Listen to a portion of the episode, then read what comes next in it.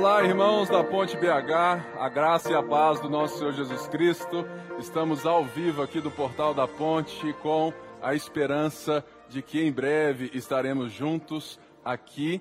Então, que você possa, neste domingo, neste momento, juntamente comigo, celebrar o Senhor, porque devemos sempre entender que estamos distantes mas o nosso coração está unido em um só espírito, porque somos a igreja, somos a família de Deus, somos o povo de Jesus. E você acabou de ver o vídeo da ação do Unindo Forças BH, como que isso nasceu no coração de irmãos aqui da ponte, e nós estamos nos últimos sete dias dessa campanha. Eu gostaria muito de contar com você, com a sua generosidade, para batermos a meta.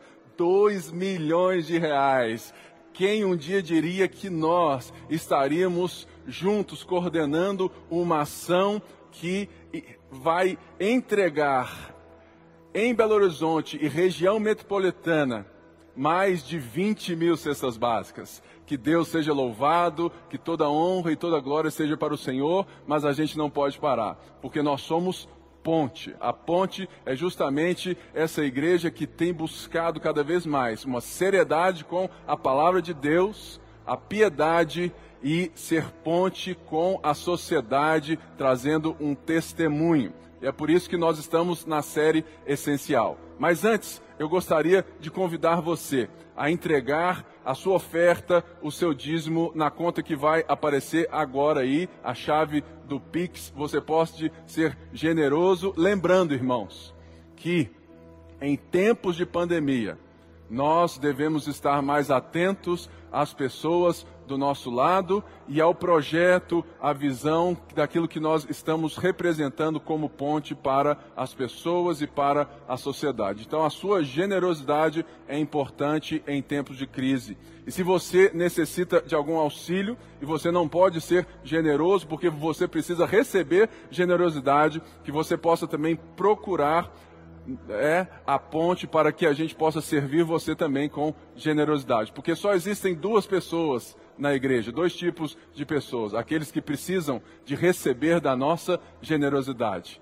E aqueles que exercem generosidade porque aprenderam com o Senhor e com o nosso Deus, que foi generoso a ponto de entregar seu único filho, para que eu e você hoje estivéssemos aqui adorando de mãos levantadas, mas principalmente de mãos estendidas. Por isso, seja generoso e faça aquilo que Deus propor no seu coração porque nós somos uma família. E eu tenho alguns avisos importantes para o mês de maio. Nós continuamos com o nosso culto, curso, desculpa, de Gênesis, toda terça-feira às 20 horas ao vivo. E se você perdeu, você pode assistir também. As aulas gravadas têm sido maravilhoso. Se você quer aprender mais sobre Gênesis, estamos ainda em um processo bom que dá para entrar e aprender comigo. A partir do dia 4 de maio, se você gosta de ler, e você quer compartilhar essas coisas, eu quero convidar você para estar comigo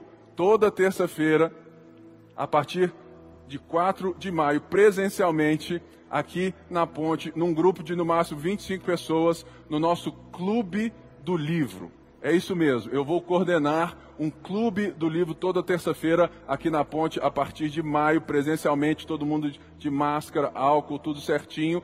E nós vamos ter dois grupos, ou, seja, nós vamos ter de 15 em 15 dias. O primeiro grupo é um grupo de leituras mais devocionais, de leituras de livros importantes para todos, para a vida e para várias coisas. E o segundo grupo, também de 15, 15 dias, será uma leitura mais de, de, de, assim, de livros um pouco mais técnicos, livros que vão treinar novos líderes. Se você quer aprender mais, né, e você quer se aprofundar, esse segundo grupo é um grupo mais avançado em certas coisas e eu quero te convidar então. Então, nessa semana eu quero que você ore a respeito disso para participar de um desses dois grupos que eu vou abrir do Clube do Livro. Dia 4 de maio será o primeiro dia com o livro Ego Transformado do Tim Keller. Se você não tem o livro, não tem nenhum problema que eu já comprei 25 livros para que você compre, né? aqui no dia. Então fique ligado, participe. Mas é interessante e importante ressaltar: é um grupo presencial. De 15, 15 dias, terça-feira, o grupo 1. De 15, 15 dias, terça-feira de noite, o grupo avançado de leituras mais avançadas. Comigo eu quero te convidar para a gente compartilhar, orar a partir dos livros e aprender com o Senhor e uns com os outros, ok? Eu te espero, ore aí e se decida a fazer parte também. E em breve nós também vamos ter, na terça-feira também, os cursos bíblicos que nós já temos sempre e será uma maravilha. E agora eu quero convidar você a abrir a sua Bíblia na, agora na segunda carta de Pedro, no capítulo 1, que nós vamos continuar a nossa série essencial. Por quê? Em tempos dos quais nós estamos vivendo hoje. Saber o que é essencial da vida é de suma importância. E nós vimos nessa série que o Evangelho é o fundamento, é a plataforma da qual a nossa vida ela respira, ela enxerga todas as coisas, é o poder de Deus que nos transforma, é a verdade, é a boa notícia de Jesus que nos diz que agora nós somos aceitos porque Ele nos aceitou e, portanto, vivamos como Ele é e a partir da Sua voz. E também vimos que a fé não é um consentimento intelectual. Lembrando, se você for lá na Praça 7 e der um glória a Deus, você vai ouvir o quê? Amém nós todos. Aleluia, irmão. Ou seja, o Brasil é um país né, que tem uma fé consensual muito grande. Ou seja, essa fé da boca para fora, essa fé que diz que crê, mas não vive aquilo que diz crer. Portanto, nós vimos em Tiago, no último culto, que a fé ela é acompanhada com obras, ou seja, a fé nos transforma a tal ponto que eu me movo em direção a Cristo e eu me movo em direção àquilo que Cristo é e para aqueles que Cristo é é, está se movendo, porque o próprio Jesus disse que ele trabalha até hoje porque ele vê o Pai trabalhando e nós, que somos o corpo de Cristo, nos movendo na direção do cabeça. E hoje eu quero compartilhar com você algo de, que é essencialmente importante, que é sobre a santidade. A santidade tem sido um tema que talvez ganhou contornos estranhos no nosso dia a dia. Eu me lembro, há uns 20 anos atrás, eu era muito novo e via que havia uma pressão muito grande, uma pregação muito grande e às vezes moralista demais para a santidade.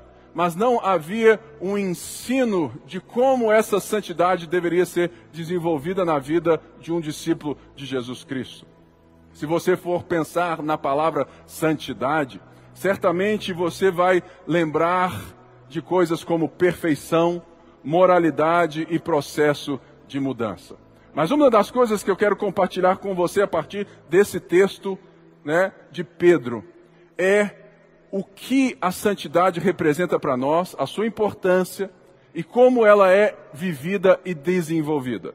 Sabe por quê, irmãos? Porque nós temos a tendência em cair no erro de que o Evangelho me salvou o Evangelho, Jesus me colocou na porta do céu e você canta com Lázaro, né? Ainda bem que eu vou morar no céu. Ainda bem que eu vou morar com Deus. E você esquece. E você percebe que a sua vida, a partir de agora, você assume que a salvação está garantida. Mas o viver, ética, sabe, a ética de Jesus, a moral de Jesus é pela sua própria força. E esse é um erro sobre a santidade que faz com que a santidade se torne utópica, distante da vida.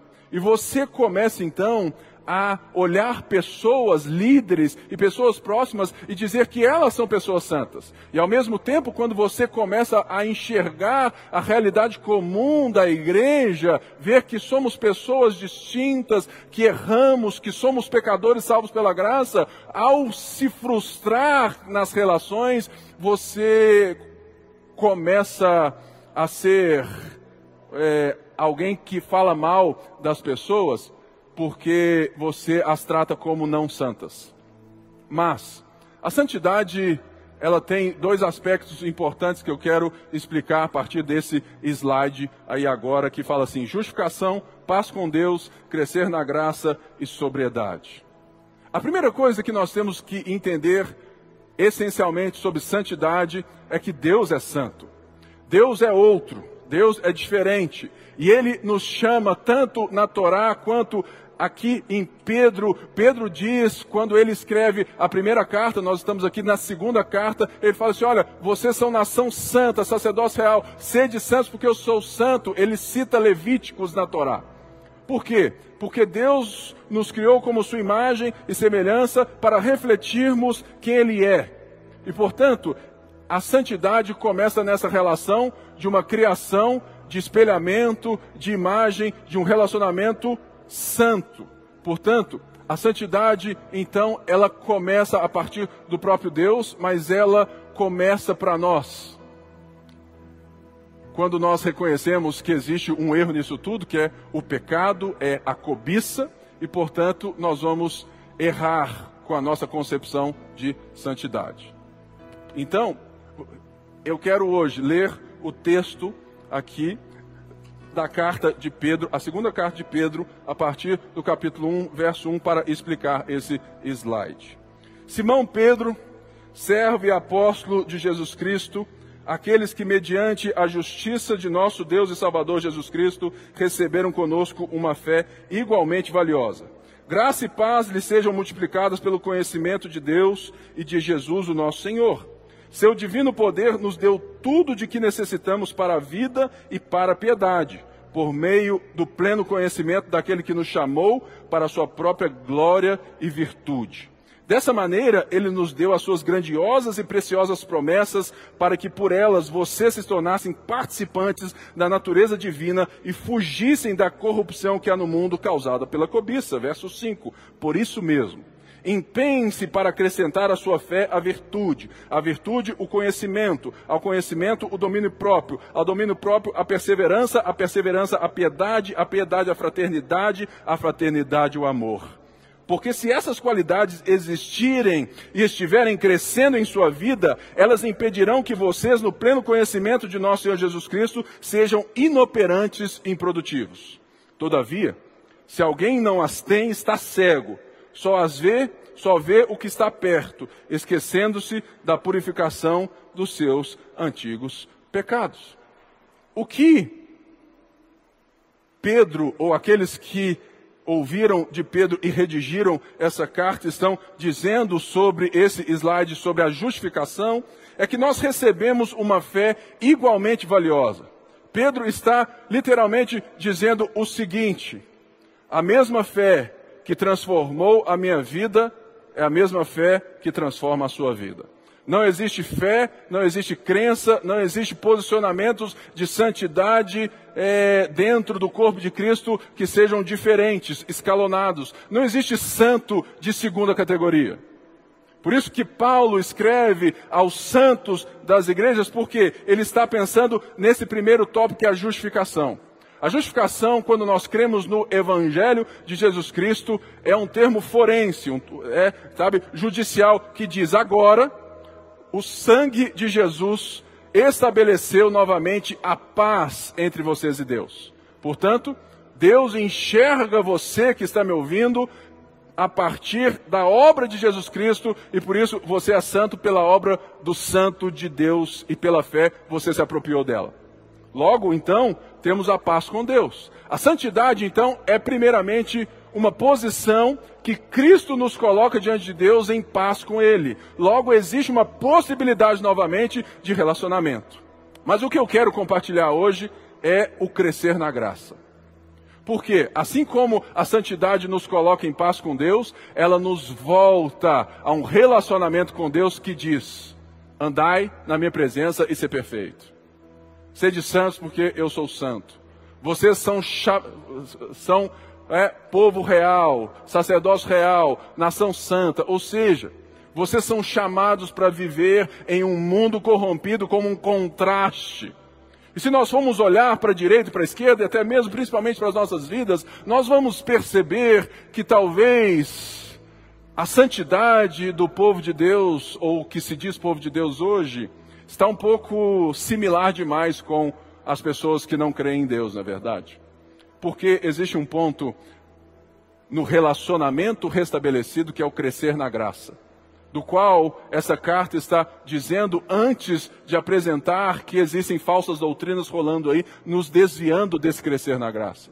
Portanto, crescer na graça aqui, junto com justificação, passo com Deus, é um movimento que nós vamos entender como um movimento de santidade. Eu sou santo pela posição que Cristo me deu, pela obra dele, e ele está me santificando quando eu estou crescendo na graça.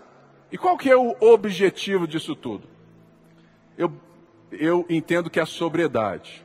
A sobriedade, ela é importante quando nós entendemos que, quando Cristo nos restaura, Ele está restaurando em nós a nossa capacidade de servi-lo de forma intencional, racional, inteira e que Ele está nos santificando no sentido de que nós estamos deixando as nossas idolatrias, Ele está transformando a nossa mente, o nosso coração, para que você se torne cada vez mais inteiro, mais humano, sóbrio. A sobriedade não diz respeito apenas àqueles que perdem ela por beberem demais ou por, por, por, assim, por drogas. Mas nós que somos cristãos, nós somos chamados a recuperar esse processo, esse crescer na graça, justamente para alcançar a sobriedade que nos move à semelhança de Cristo quando eu sei controlar aquilo que eu sinto, eu sei agir pela fé e não por vista, eu sei responder de uma maneira sábia, isso tudo requer sobriedade. E como então vamos crescer na graça? Como então vamos buscar essa santidade? Eu quero aqui dar três tópicos sobre esse assunto. O primeiro tópico é que crescer na graça é possível. Olha só o que o texto diz que que, assim, seu divino poder, no verso 3, nos deu tudo de que necessitamos para a vida e para a piedade por meio do pleno conhecimento daquele que nos chamou para a sua própria vida e virtude. Dessa maneira, ele nos deu as suas grandiosas, preciosas promessas para que nos tornasses participantes da natureza divina.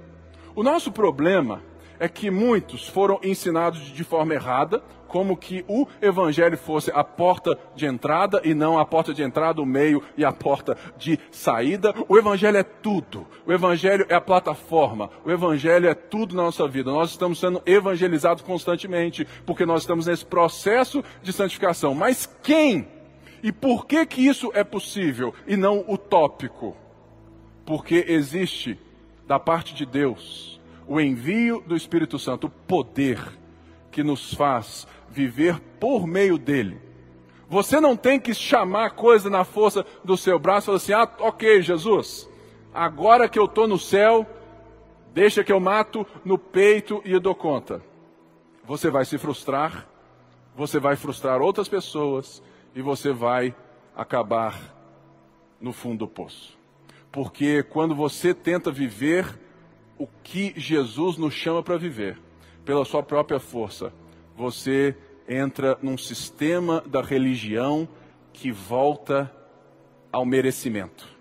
E por isso, nós precisamos hoje, de uma vez por todas, entender que santidade, esse movimento que eu estou falando agora dessa santificação e desse crescer na graça, é justamente um movimento para baixo. É um movimento de reconhecer a nossa incapacidade, para então, do poder de Deus, recebermos a capacidade que vem dele, para que você seja transformado por ele e para ele. Entende? Eu lembro de há muitos anos atrás, eu já disse isso aqui várias vezes, mas não custa repetir, de uma frase de um cara que eu gosto muito, chama Jason, Up, Jason Upton.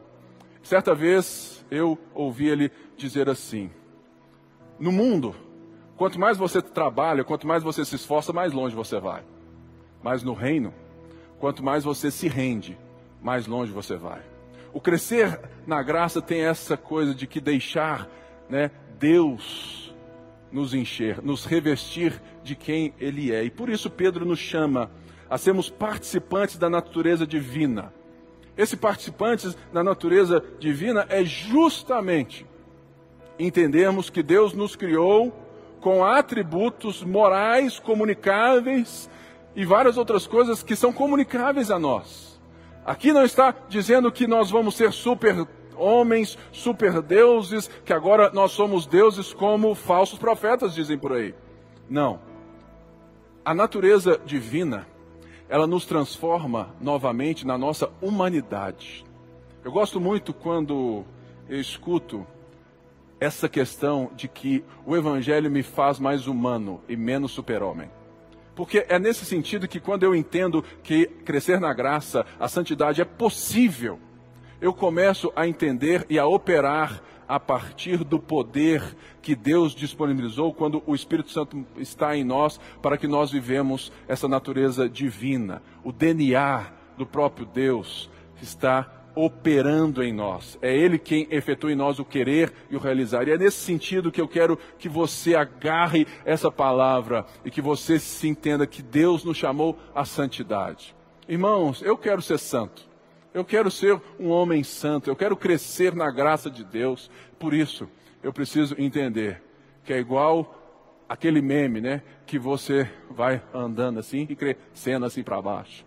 Porque quanto mais eu diminuo, mais o Senhor cresce na minha vida. Que essa seja a primeira resposta de fé do nosso coração em respeito à santidade. Porque nós vimos que o Evangelho é a plataforma que nos faz que nos transforma, que nos salva, que nos leva de volta à paz com Deus. A fé não é consentimento, não é coisa da boca para fora, mas é algo que me faz, sabe, andar em direção a Deus. E esse andar em direção a Deus é uma possibilidade, é possível, é um poder que me transforma à semelhança do nosso Senhor Jesus Cristo. Por isso, ele diz para que fugissem da corrupção que há no mundo justamente nesse sentido, de quando eu entendo a santidade, eu não me isolo do mundo. Eu lembro, irmãos, há 20 anos atrás, eu era forçado na igreja a não andar com não cristãos. Se amigos meus vissem que eu estava andando com gente não crente, eu tinha desviado. Eu sei que muita gente sabe dessa história. Mas hoje, o que? O crescer na graça me chama a caminhar com não cristãos para que eles possam ver em mim o contraste de uma vida de um discípulo de um pagão. Nosso problema é justamente que nós estamos isolando a fé, estamos parando de viver hoje, aqui agora, com o poder e a transformação que Deus nos deu, e a gente trabalha como os pagãos. A gente sonha como os pagãos e a gente quer que Deus realize os nossos sonhos pagãos, sendo que Deus está nos chamando a propósitos e a promessas muito mais excelentes do que apenas ganhar dinheiro, ter um carro e a casa e pôr o resto na poupança. Por isso, tem aí o segundo ponto, que crescer na graça é gradativo. Olha só o que está escrito no verso 5. Ele fala assim: por isso mesmo, porque vocês têm esse poder, porque vocês agora têm, sabe, esse DNA em vocês, porque vocês estão em paz com Deus, que o Espírito Santo opera em vocês, por isso, empenhem-se para acrescentar a sua fé. A primeira coisa que eu tenho que te dizer é que o relacionamento com Cristo, ele não é um relacionamento de uma via só aonde eu sento, espero e ele me transforma. Não, ele me chama a caminhar, ele me chama a, a, a, a ser disciplinado, a dar um passo à frente. Eu quero te chamar hoje, a você que está vivendo uma fé totalmente consensual, mas a sua vida não representa a fé e o tamanho do Deus que você serve, é que você primeiro entenda que crescer na graça é gradativo. Porque todo mundo que teve uma certa experiência com a religião tem um pezinho no criticismo. Todo mundo que experimentou a igreja de uma forma religiosa ou de uma forma consumista são os primeiros a criticar né, as outras pessoas. A primeira coisa que crescer na graça é gradativo, precisa nos trazer nesse impense, é que todos nós somos pecadores salvos pela graça e todos nós estamos no processo de transformação. Existem aqueles que estão no começo do processo, aqueles que chegaram no processo com mais coisas, menos coisas, ou seja, nós somos pessoas diferentes, irmãos. E se nós colocarmos na nossa baliza de santidade a perfeição moral e exigir que todo mundo seja perfeito, menos você, você vai perder a beleza do poder de Deus operando em você e você vai perder a beleza do caminhar com Deus e ser transformado gradativamente. Por quê? Porque quando a gente se empenha para ser transformado no nosso coração, a gente não tem tempo para falar mal dos outros. A gente não tem tempo para ficar olhando o pecado dos outros, por quê? Porque quando Cristo é nosso, quando eu estou interessado em crescer em Cristo, Cristo me mostra tanta coisa que eu tenho que mudar, que eu não tenho tempo para olhar aqui se o Léo, o Tiago Guedes, o Mário. Não. E quando eu vejo o pecado deles, o erro deles, eu não faço isso. Eu faço isso. Irmãos, a gente precisa entender que então que nós precisamos nos mover como o ciclo da vida. Eu amo quando vejo novos convertidos. Eles chegam empolgados, né? Eles olham assim para a gente, né? Nossa, é o Pipe, tá lá na frente pregando e acha que a gente assim é o supra-sumo. Aí vai lá em casa e vê que a coisa não é bem assim, né? Que eu sou normal, que eu sou igual, né? Tudo mais. Aí acha que tudo está tudo perfeito na igreja. Por quê? É um bebê, é uma criança. É empolgado com tudo. Isso é bom porque porque lê a Bíblia em três meses, porque serve na igreja, é empolgado. Mas uma criança ela não tem a capacidade, né, talvez, de tomar os trancos da vida. E por isso que os pais são os seus discipuladores e os seus protetores. Quando chega então na adolescência da sua vida cristã, você já tem um senso um pouquinho mais bíblico, né? Você já entende um pouco mais das coisas de Deus e você fica nessa coisa, né? Ou de ou é alguém que tomba para religiosidade, né? Ou para licenciosidade. Mas quando eu entendo que a santidade é possível, eu ando né, no malabarismo do espírito, porque eu não tenho força para caminhar, mas eu tenho graça para prosseguir. E por isso, eu vou crescendo na graça. E ele fala assim: olha, acrescente a sua fé a virtude, a virtude ao conhecimento, ao domínio próprio. Veja como essas palavras demandam o entendimento da sobriedade.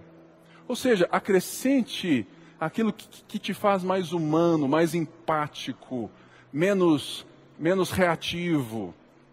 Irmãos, todos nós somos entorpecidos na vida em algumas áreas. Por isso que entender que a santidade é esse processo gradativo vai tirar de nós um peso muito grande. Ninguém disse que você precisa ser perfeito para fazer parte da igreja. Você é parte da igreja porque Cristo está comprometido com você, em nome do Pai, para te apresentar, pelo Espírito Santo, alguém sóbrio no final das contas. Por isso, entre no triturador de Deus. Deixe com que as circunstâncias é, não te coloquem para baixo, mas que você possa entender que todas as coisas cooperam para o bem daqueles que amam a Deus cooperam nesse sentido de que eu posso cada vez mais aprender. Mas, irmãos, eu vou confessar algo para você. Todo mundo sabe, né, daquilo que eu fiz uma escolha, né? E certamente eu sofri muito. Mas eu aprendi no meio dessa jornada que se eu respondesse às mentiras, às fofocas, de uma forma reativa, sanguinária e vingativa, eu não iria crescer na graça. Eu chorei sozinho.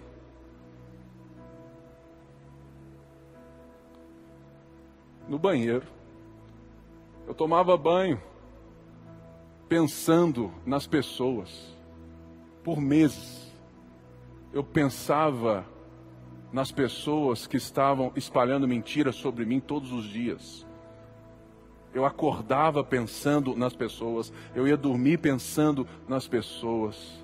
Mas graças a Deus que eu tenho o Espírito Santo e uma esposa que me ensinaram a acrescentar. Acrescentar a toda a jornada que eu já tinha vivido com Deus. A virtude, o domínio próprio. Por isso, já teve, irmãos, momentos nesses últimos anos que eu estava com o texto pronto no Instagram, era só postar. Eu ia jogar, né, o cocô no ventilador, igual o povo fala. Mas por ter acrescentado a fé, a graça de Deus me veio de uma forma que me impedia de apertar o botão.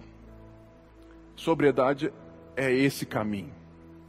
É você se conhecer por meio de Cristo. Essa maturidade gradativa. E Deus está te chamando a essa santidade para que você se torne cada vez mais sóbrio. A ponto de ser como o Beija-Flor, o Michael Jordan e o Dada. Essa eu sei que vocês gostam.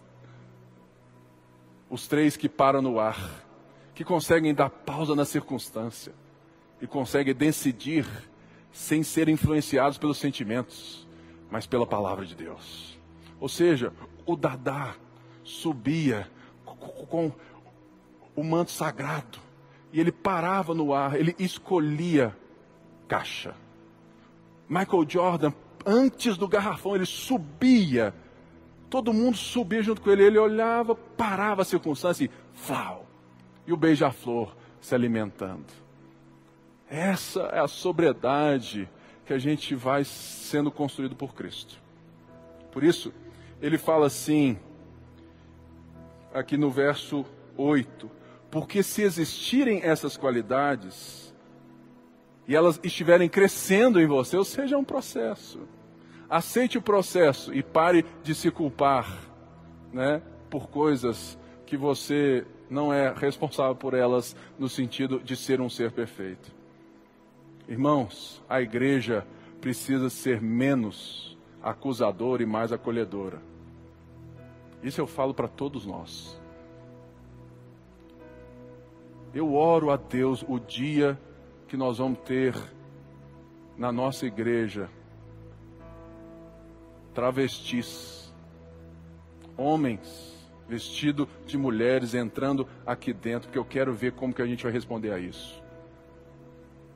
Eu oro a Deus que eles chegam aqui, encontrem abrigo, encontrem conforto, encontrem acolhimento e que a palavra de Deus os transforme e não a nossa religião. Por isso, o terceiro ponto da minha mensagem: crescer na graça é essencial. É essencial a todo aquele que conhece e que experimentou o novo nascimento em Jesus Cristo é essencial para a vida, porque olha só o que o verso 8 está dizendo. Porque se essas qualidades existirem e estiverem crescendo em sua vida, elas impedirão que vocês, no pleno conhecimento de nosso Senhor Jesus Cristo, sejam inoperantes e improdutivos. Irmãos, tem gente que eu converso, aconselho, que está há 30 anos na igreja, há 20 anos na igreja, e parece que chegou agora. Por quê? Porque eles estão cegos. Eles estão cegos. Por mais que eles creiam em Jesus Cristo, eles não se colocam, eles não se empenham a santidade, a crescer na graça. Eles se empenham naquilo que todo mundo se empenha. Irmãos, ganhar dinheiro não tem problema nenhum. Ganhe muito dinheiro. Ter status e poder, não tem problema nenhum, desde que isso não te tenha. Os seus sonhos são reais em Deus, mas coloque eles no escrutínio, coloque eles sob a ótica do nosso Senhor e vê se é isso mesmo que Deus não sabe tem para você. Eu me lembro aos 15 anos. Aos 15 anos, um gago começa a pensar: oncotô, proncovô, o que, que eu estou fazendo aqui? Aos 15 anos eu entrei numa crise de pensar quem seria eu a partir da minha fala. E a primeira ação que eu fiz foi fazer um curso de culinária. Mas você o que, que isso tem a ver? Por quê? Porque eu queria ficar lá, lá atrás. Eu queria ser reconhecido pelas obras das minhas mãos e não pela fala. Porque por toda a minha vida eu fui bulinado, né? Eu ouvi muitas piadas e por toda a minha vida eu não conseguia apresentar um trabalho de escola na frente da sala. Pois bem, enquanto o curso de culinária acontecia, Deus me salvou. E Deus, pelo seu poder, pela sua graça, nos traz a esses pontos. Mas não pense que isso é uma coisa tão linda, porque a gagueira ou os nossos defeitos, no meu caso, né, é esse, ele esconde também muitas coisas que Deus tem que tratar. Por isso, nos tornar improdutivos e inoperantes é uma possibilidade de quem só enxerga o que está perto. O que está perto para nós? Aquilo que eu vejo, aquilo que eu sou o tempo todo massacrado, aquilo que a cultura me ordena ser, isso está perto. Mas o que está distante e é ainda mais excelente e transformador? A caminhada não é para quem quer chegar rápido. ou seja, ela não faz parte de quem quer chegar perto. A caminhada da santidade, o crescer na graça, é para quem quer andar para um ponto futuro que está distante, mas que é possível, é gradativo e é essencial. E por isso eu quero fechar com esse, essa frase de C.S. Lewis. Lembrando daquilo que o nosso Senhor disse: se você quiser perder, se você quiser ganhar a sua vida, você vai perder a sua vida. Mas se você quiser encontrar a sua vida, você deve perdê-la. E é nesse sentido que nós estamos entendendo o crescer na graça. Esse processo de santificação que nós devemos viver. E que C.S. Lewis com extrema clareza nos ensina. Renda-se e você encontrará sua verdadeira identidade. Não retenha nada. Nada do que você deixou de entregar será verdadeiramente seu. Nada em você que não morreu será ressuscitado dos mortos. Olhe para si mesmo e você encontrará em longo prazo somente ódio, solidão, desespero, fúria, ruína e decadência. Mas olhe para Cristo e você o encontrará, e com ele todo o restante. Olhe para Cristo e você o encontrará. É o que o texto está dizendo no pleno conhecimento do nosso Senhor Jesus Cristo. E com Ele, por meio dele, pelo poder dele, pelo Evangelho dele, nós vamos encontrar todas as coisas na perspectiva correta. A santidade não é se abster das coisas que são criadas por Deus como boas. A santidade é fugir do endeusamento das coisas para que elas se tornem aquilo que irá dizer quem eu sou. O dinheiro não diz nada sobre quem você é. A sua profissão, muito menos. Eu fico rindo aqui que eu vejo vários pastores quando chega assim, falam assim: qual é o seu nome? Aí fala assim: Pastor Luiz Felipe. Não, pastor não é meu nome. Ou seja, o ser pastor não diz nada ao meu respeito, diz respeito ao que Deus está fazendo através da minha vida, e ponto final. Eu não sou o pastor Pipe, eu sou o Luiz Felipe um discípulo de Jesus que quer, por meio de Jesus e pelas misericórdias de Jesus, não apenas ser transformado na sua vida, mas a ajudar você que está me assistindo, a acrescentar a sua fé, a virtude, o conhecimento, o domínio próprio, a perseverança, a fraternidade e o amor. Porque Jesus disse: Nisto sabereis que sois meus discípulos, se amardes uns aos outros. Eu quero orar. Orar porque nós precisamos dessa palavra. Nós precisamos dessa verdade. Nós precisamos desse poder. Em tempos de pandemia, em tempos de indecisão, mas também em tempos de bonança. Essa mensagem será pregada quando tudo estiver bem, para lembrar que o poder é dele, que a honra é dele e que a glória é dele. Senhor, muito obrigado, Pai, porque o Senhor me salvou. Obrigado que eu posso ter irmãos que estão aqui nesse prédio comigo agora. Eu posso ter irmãos que estão em casa distantes. Obrigado que eu posso viver buscando a humanidade que o Senhor nos ensinou e que o Senhor é. Obrigado que eu posso estar em paz com Deus por causa da tua obra, Jesus. Por isso, nessa hora, Senhor, eu oro por cada um, Senhor, da Ponte BH e aqueles que estão assistindo agora. Deus, santifica a tua obra, santifica as nossas vidas, coloca em nós essa disposição, essa fome, Pai, de nos empenharmos, de nos mover nesse caminho, nesse relacionamento, Pai, porque nós recebemos do Senhor a paz com Deus, a justificação, e por isso existe essa estrada e que a gente escolha viver por ela. Tira de nós, trabalha conosco, e faz com que cada vida aqui possa aceitar que a santidade é possível, que é um processo gradativo, mas que é a coisa essencial da vida de todo cristão. Que o Senhor abençoe essa semana, abençoe tudo aquilo que vamos fazer, o trabalho de cada um. Em teu nome oramos. Amém.